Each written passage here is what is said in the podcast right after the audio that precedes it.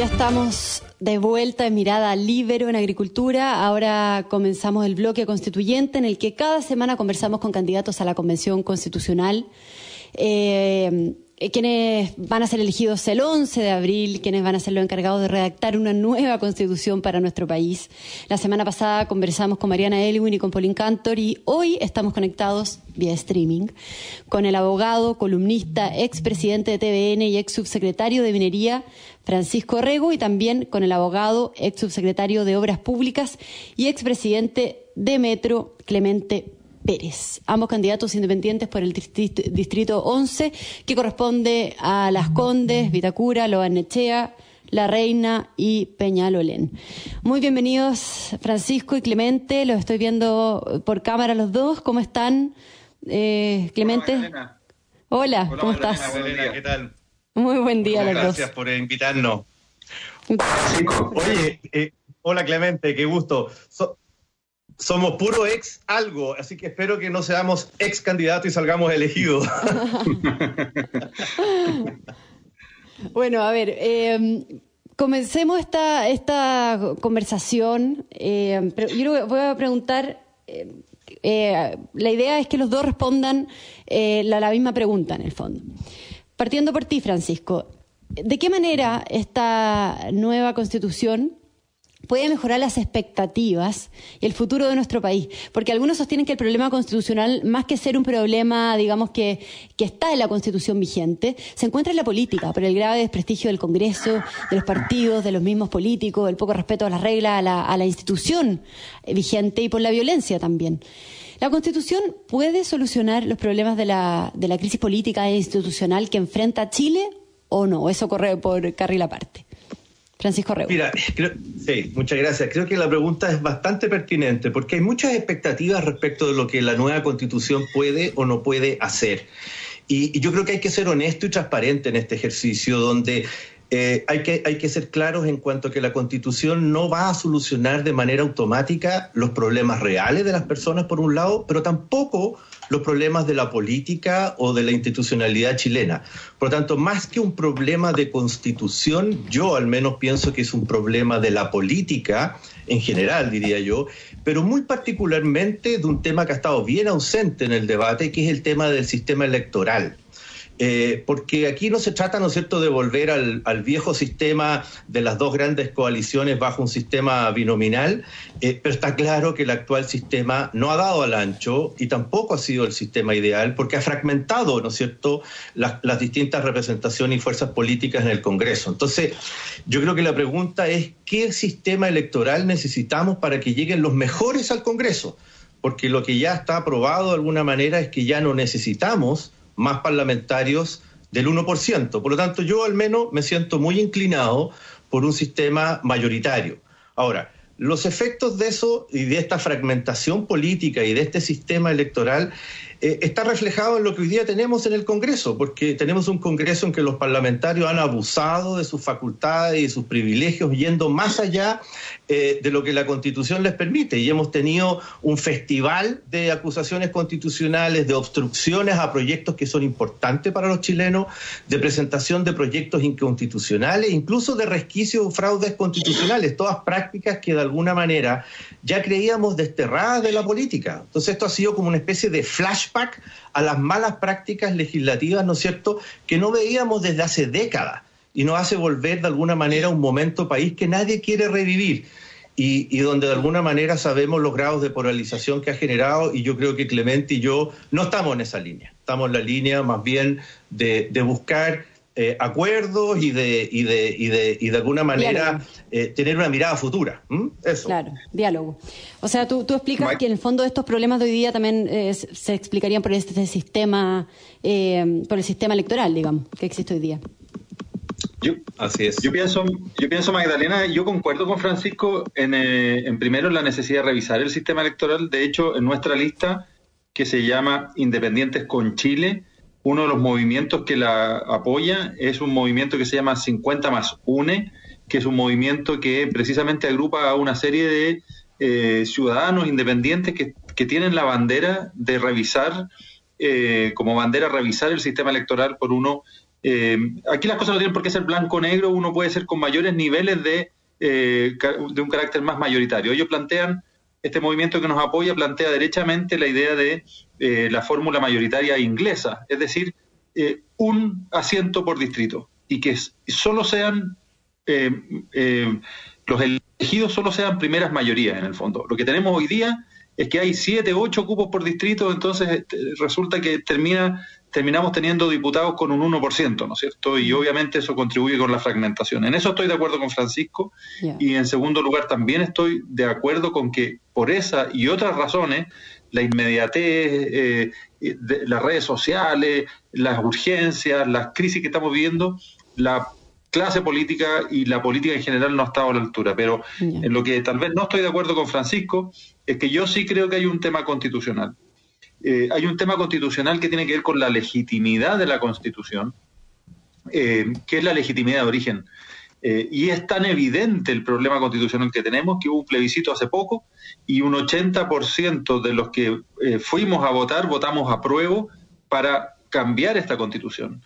Si tú me dices, son muchas las cláusulas que hay que cambiar a la Constitución, hay que revisarla completa. No, yo creo que hay que, hay que, hay que agregar muchos derechos nuevos, hay que renovarla, pero el gran rechazo de la comunidad a la Constitución que tenemos hoy día tiene que ver con su origen, ¿no es cierto? Eh, que poco democrático. Pero lo que se ha dicho también es que eso, en el fondo, eh, es una falacia porque se han hecho muchas reformas a la Constitución, eh, considerando también la del 2005 con el expresidente Ricardo Lago. Es, es cierto, pero de todas maneras tienes un problema de origen que afecta eh, y, por lo tanto ahora lo que vamos a construir entre todos, ojalá con la participación de Francisco y mía, ¿no es cierto?, como constituyente, es una constitución enteramente democrática desde un inicio. Eh, y eso es re importante porque, mira, acá Lubinstein, sin, dar la lata, pero Lubinstein habla de distintos tipos de constituciones. Hay unas que son formales y semánticas, que son muy buenas en el texto, pero en la práctica no se respetan. Y están las constituciones normativas, que son las que sí se respetan y la gente eh, las siente como propias. Lo que tenemos hoy día es una constitución que ni siquiera los propios parlamentarios la respetan. No tiene costo político no respetarla. La presidenta del Senado dijo hace tres semanas, dijo que ella había presentado una indicación que era claramente inconstitucional, pero que no era un sacrilegio, porque esta constitución ella no la respetaba. Mira la diferencia con lo que ocurrió en Estados Unidos cuando se produce el escándalo, ¿no es cierto?, la toma del Capitolio por parte de, los seguidores de Trump. ¿Qué es lo que le preguntan al comandante en jefe de las fuerzas americanas que qué pensaba? Y él dice, nosotros juramos defender la Constitución para que no se equivoquen los americanos ni el mundo entero que aquí hay un problema. La constitución de Estados Unidos, todos la respetan.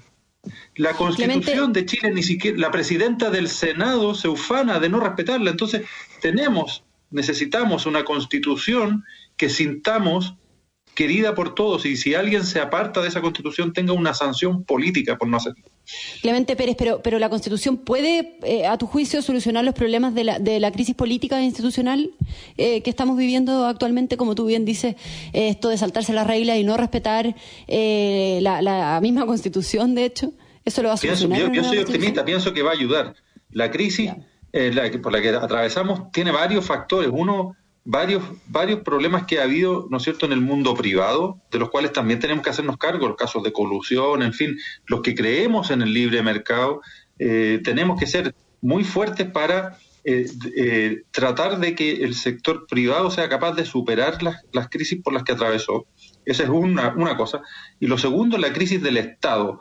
La crisis del Estado que está funcionando más mal de lo que pensábamos, ¿no es cierto?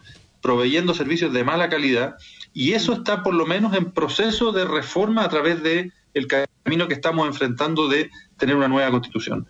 Vamos a tratar de mejorar la política, obviamente no basta, no es una solución mágica, y en eso también estoy de acuerdo con Francisco, la nueva constitución no es una solución mágica, pero sí nos va a obligar este proceso a conversar con la gente, a tratar de buscar acuerdos y a partir de una hoja en blanco, aunque yo por lo menos creo que la hoja en blanco no significa partir de cero, sino que significa recoger todo lo bueno del constitucionalismo chileno y mundial y mejorar lo que viene por delante. Perfecto. Eh, Francisco Rego, ¿qué, importancia mm, tiene este diálogo que comenta también Clemente, esta capacidad de ponerse de acuerdo entre los 155 miembros de la Convención Constituyente? ¿Están ambos dispuestos a conversar, a llegar a estos acuerdos con sectores que quizás tienen propuestas totalmente distintas a ustedes? Esto es un gran desafío. Francisco Rego. Mira, eh, sí, muchas gracias. Eh, a ver, solo quisiera decir que a mí me, sorprende que a estas alturas, después de 40 años de vigencia de una constitución, eh, hayan ciertos sectores que lleguen a la conclusión de que goza de una ilegitimidad de origen, siendo que durante 40 años la constitución sufrió eh, millones de eh, transformaciones, reformas, etcétera, millones o cientos de autoridades que fueron elegidas y quienes participamos en el servicio público lo hicimos bajo el juramento de respetar, ¿no es cierto?, la actual constitución, eh, pero ahora súbitamente eh, sentimos que eh, la constitución no representa lo que nosotros queremos y, yo debo ser súper franco, yo me siento muy orgulloso del aporte que la constitución del 80 ha hecho al progreso de este país durante los últimos 40 años y por el contrario, no soy de los que piensa que haya que echar todo por la borda ni partir de una hoja en blanco, sino que, como bien dice Clemente, tenemos que rescatar lo mejor de nuestro pasado, eh, lo mejor del presente y lo mejor del futuro. Pero, pero, pero creo que eh, esa ilegitimidad de origen eh, ha sido más bien un argumento, diría yo, de tipo oportunista para plantear, ¿no es cierto?, una revisión completa, porque si, porque si al final lo que vamos a hacer es simplemente perfeccionar la constitución del 80, no era necesario pasar por todo este proceso. Pero bueno, en fin, eh, la ciudadanía así lo dispuso y creo que quienes tenemos que o queremos participar en este eh, proceso, constituyente vamos a poner todas nuestras capacidades eh, para poder tener, como digo yo, no una nueva constitución necesariamente, sino que una mejor constitución.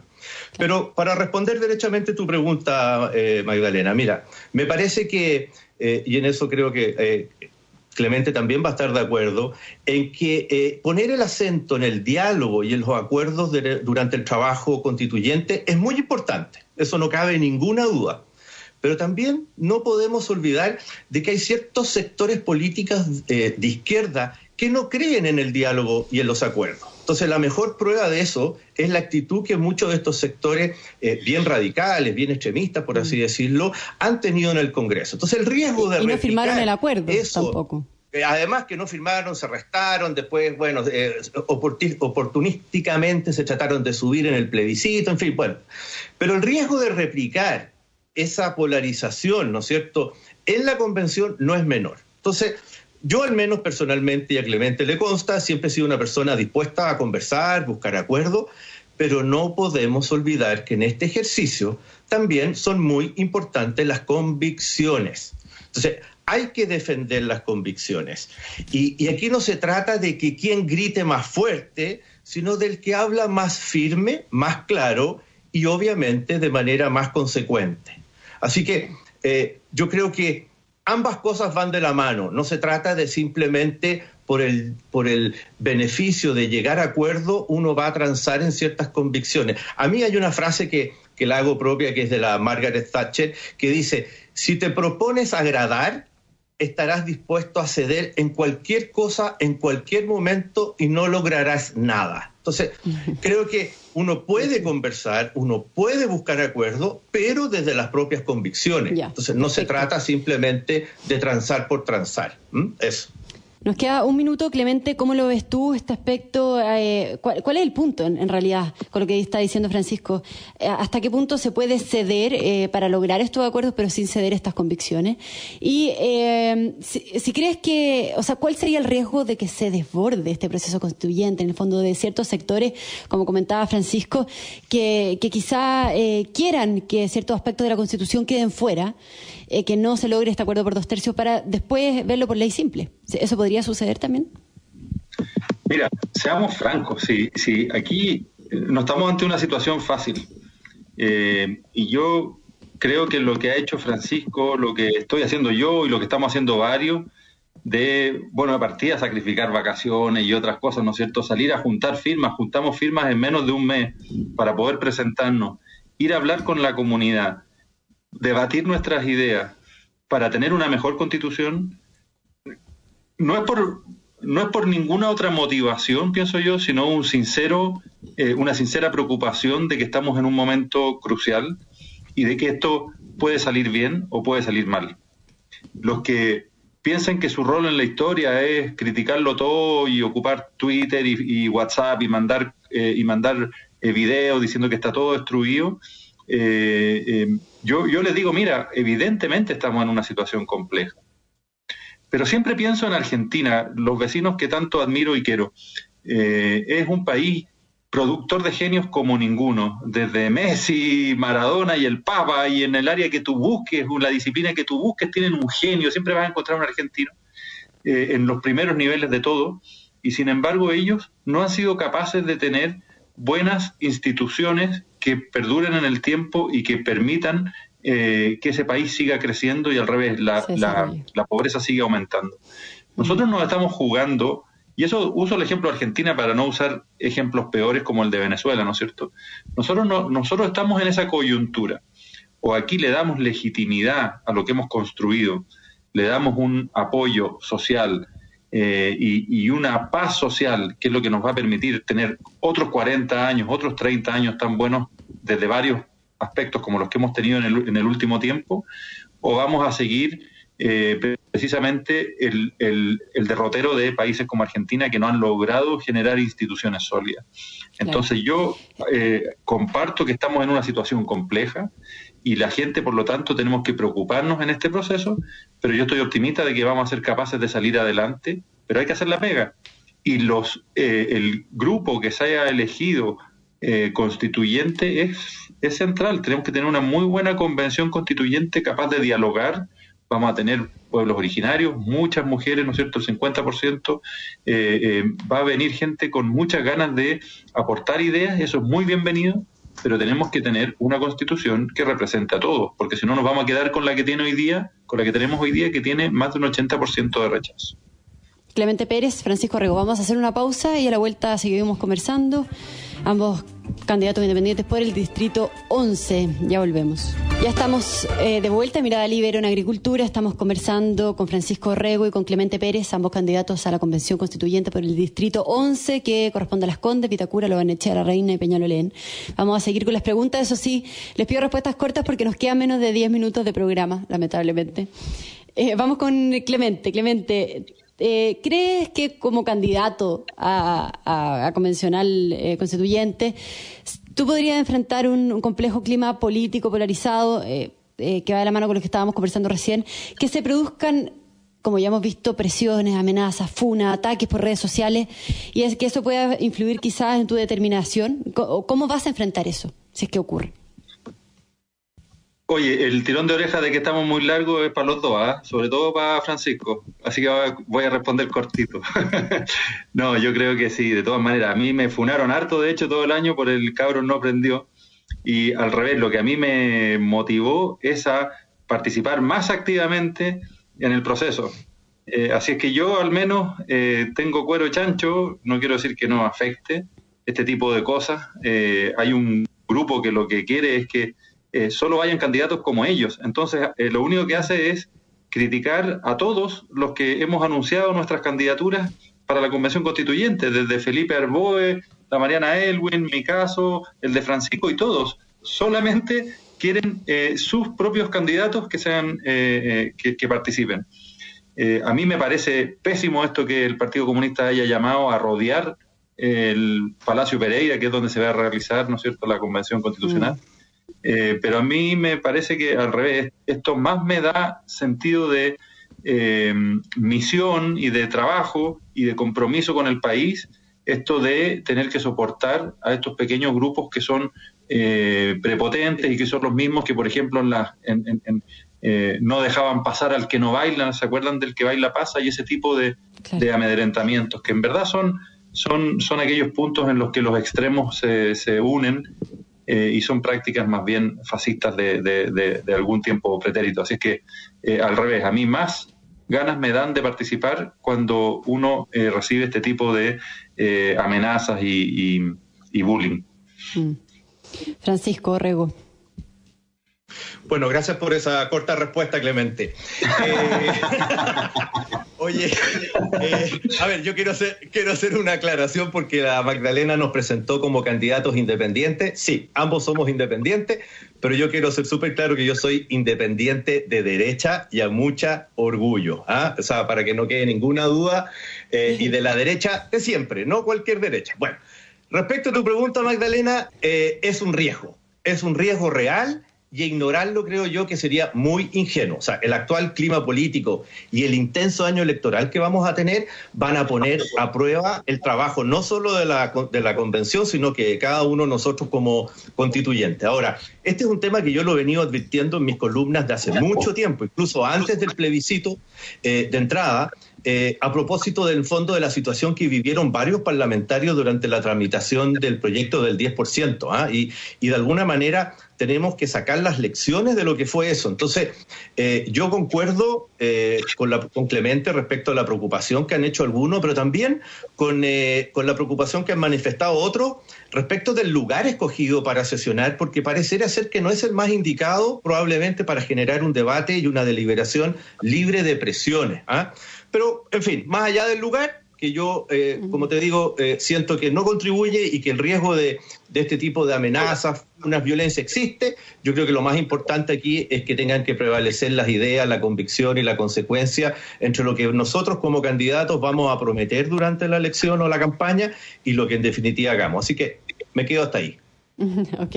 Vamos ahora al contenido de la, de la eh, Constitución. ¿Qué es lo que debe tener o qué aspectos creen que son fundamentales que consagra la Constitución que está vigente actualmente, por ejemplo, por ejemplo, los que tienen que ver con la libertad eh, económica de las personas y que corren el riesgo de ser modificados o eliminados de la Convención.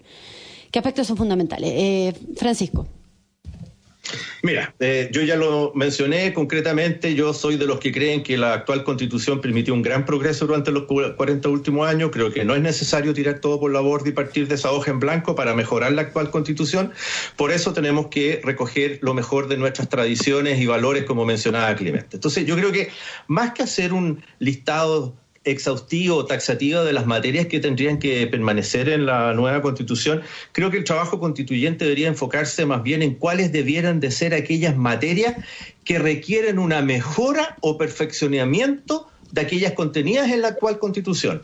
¿ah? de manera de no estar partiendo de una hoja en blanco. Y ese ejercicio, de alguna manera, ya se ha hecho, lo que dejó presentada la presidenta Michelle Bachelet al terminar su segundo mandato, apunta un poco a eso. Entonces, creo que eh, más que estar haciendo una selección de qué debería quedar y qué no debería quedar, creo que deberíamos de partir de la actual constitución y a partir de eso buscar los puntos que requieran de alguna manera perfeccionamiento o mejoras. Mm. Yo, creo, Magdalena, que en materia de derechos eh, tradicionales no hay gran discusión. Si uno lo analiza por gente seria, ¿no es cierto? La gente seria que está opinando, no hay gran discusión, por ejemplo, del derecho de propiedad, con excepción tal vez del derecho al agua en materia de derecho a agua es posible que haya que realizar algunos cambios, ¿no es cierto? Declarar que sea bien nacional de uso público es un tema súper sensible, pero ya es bien nacional de uso público según los códigos de agua y civil. Eh, y, realizar algunos cambios en el sentido de dar prioridad al abastecimiento a la población. Eh, donde sí veo mayores cambios en materia de derechos sociales, por la vía de incorporar una serie de derechos sociales y mejorar los que hay hoy día. Eh, se habla mucho del, obviamente de mejorar el derecho, a mí me parece que es necesario mejorar el derecho a vivir en un medio ambiente libre de contaminación, por ejemplo. Eh, la visión del medio ambiente hoy día es mucho más amplia, tiene que incorporar la eh, sustentabilidad, la, solidaridad intergeneracional, eh, la crisis climática por la que estamos viviendo, el, rol de la mujer eh, hay que realzarlo a, iguales eh, obligaciones, igual remuneración, por ejemplo. Eh, en fin, hay una serie de aspectos que incluir, pero donde es relevante que sea finalmente la Constitución la que establezca el mandato, pero que sea el legislador y con las restricciones presupuestarias acordadas democráticamente cada año a través de la ley de presupuesto, la que asigne los recursos necesarios para ir satisfaciendo cada uno de los derechos, que no sea los tribunales de justicia los que empiecen ahora a gobernar. Yo estoy muy en contra del gobierno de los jueces. La Constitución tiene que establecer una serie de nuevos derechos, pero que sea el procedimiento presupuestario y con mecanismos de asignación transparentes, objetivos, claros cada año, cómo se van asignando los recursos y de acuerdo a nuestra disponibilidad presupuestaria. Y finalmente hay una serie de otros aspectos relevantes que hay que cuidar.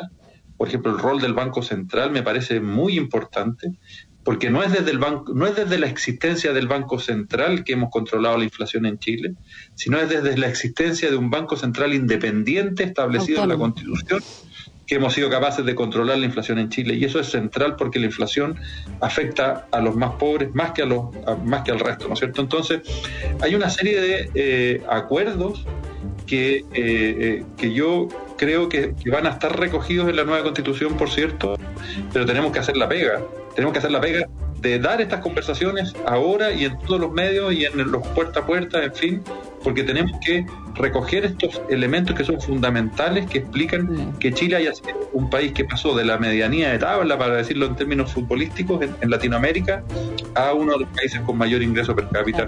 Y no, partir de cero en ese sentido. Nos tenemos que ir despidiendo, eh, ya nos están poniendo la cortina en la música. Francisco Rego, ¿quiere agregar algo? Sí, solo me gustaría agregar, respecto al tema del derecho de agua, creo que para mí, junto con lo que ha mencionado Clemente y que eh, Clemente eh, eh, lo omitió, así que lo quiero complementar, es la necesidad de resguardar el derecho de propiedad sobre las concesiones de derechos de aprovechamientos de agua. Eso yo creo que es fundamental, es la tercera parte de cualquier modificación que el sistema de derechos de agua tenga que tener en Chile. Segundo, omite, o sea, más bien plantea incorporar una serie de derechos sociales a la Constitución, estoy de acuerdo que tienen que estar sujetos a la disponibilidad de recursos, no ser exigibles judicialmente para evitar los problemas que él acaba de mencionar, que al final la Corte Suprema termina legislando, ¿no es cierto?, en la práctica. Pero hay un aspecto que muchos omiten y que en mi programa está, y que es, junto con hacerse cargo de los derechos sociales, hay que hacerse cargo de las contrapartidas de los derechos sociales, que son los deberes. Porque todos queremos un, medio ambiente libre de contaminación, pero somos los primeros en dejar la basura, ¿no es cierto?, en nuestros parques. Somos los primeros que queremos eh, eh, ser emprendedores exitosos, pero somos los primeros en hacer trampa. Eh, queremos tener grandes parques nacionales, pero somos los primeros en abandonar nuestras zonas extremas y en descuidar la defensa de nuestra integridad territorial. Entonces, creo que por cada derecho social debería venir su correlativo deber social. Eso es lo que me gustaría agregar. Me parece bien, me parece bien. Francisco Rego y Clemente Pérez, muchísimas gracias a los dos. Siempre se hace muy corto el tiempo en este bloque. La verdad es que hay muchas cosas que conversar y es muy interesante eh, conocer la opinión de los dos como candidatos a la convención. Así que les doy las gracias de verdad. Que tengan muy buen fin de semana y mucho éxito también a los dos. Un, abrazo. Muchas gracias, a, ustedes por la invitación. Chao, Francisco. Gracias, Libero. Adiós, Clemente. Gusto verte. Gracias, Magdalena. Y un saludo a todos los auditores. No se olviden, soy el independiente de derecha. Adiós. ok, muchas gracias. Chao. Yo también me despido del eh, programa. Eh, muchas gracias a todos los auditores. Que tengan buen fin de semana y quédense en sintonía en Radio Agricultura porque viene conectados con el Checho Irani.